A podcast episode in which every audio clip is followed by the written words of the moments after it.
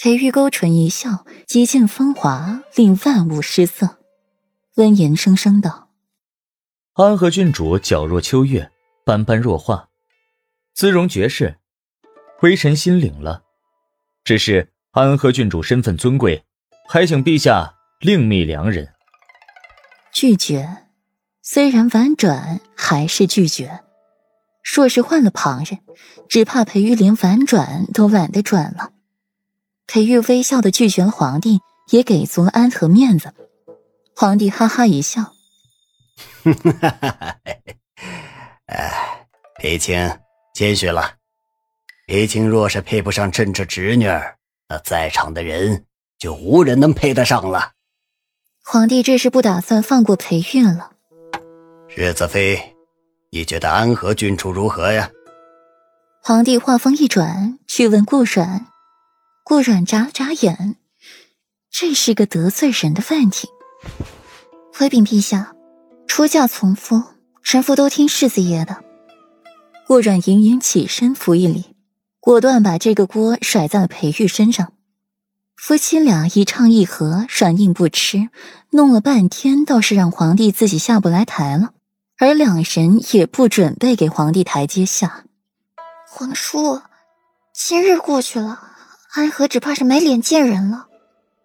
安和放下了筷子，也出来说话：“赐婚就赐婚，干嘛扯到他身上？”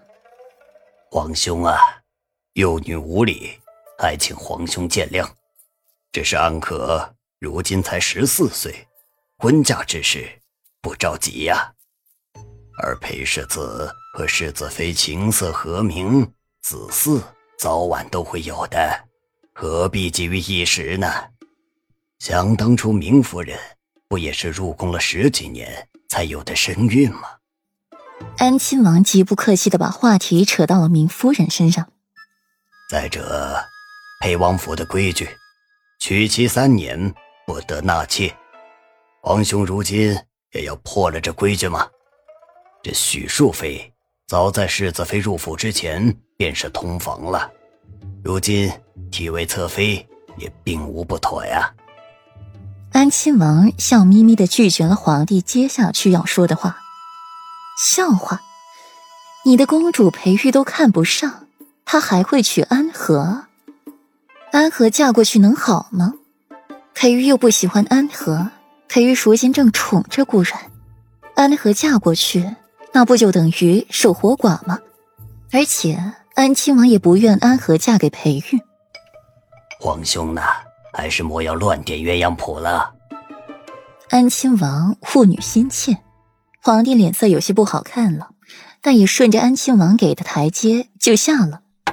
哼，瞧把你给吓的！安和可是朕的亲侄女，朕哪里会舍得乱点鸳鸯呢？裴青和世子妃可是朕亲自赐婚，朕哪会自做这打脸的事情？只是裴青，这子嗣之事，你可要抓牢啊！皇帝满脸轻松，好似是在说笑一般，才一会儿功夫就将这话题接过，落在了今日的宴会上。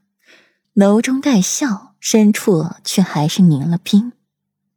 父王，是不是我满了十五岁，你就要把我嫁给裴玉哥哥了？安和今日是跟着安亲王来的，是以他们父女俩坐在一起。安和扯着安亲王的袖子，她不要嫁给裴玉哥哥，妹妹嫁哥哥，天底下哪有这样的道理？不会。堵你皇叔的嘴罢了。安亲王眸色淡淡，他今晚是瞧明白了，皇帝没有赐婚之意，却有赐婚之心。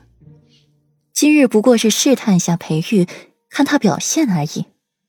接受，安和就顺理成章的嫁给裴玉；不接受，那就另外筹谋。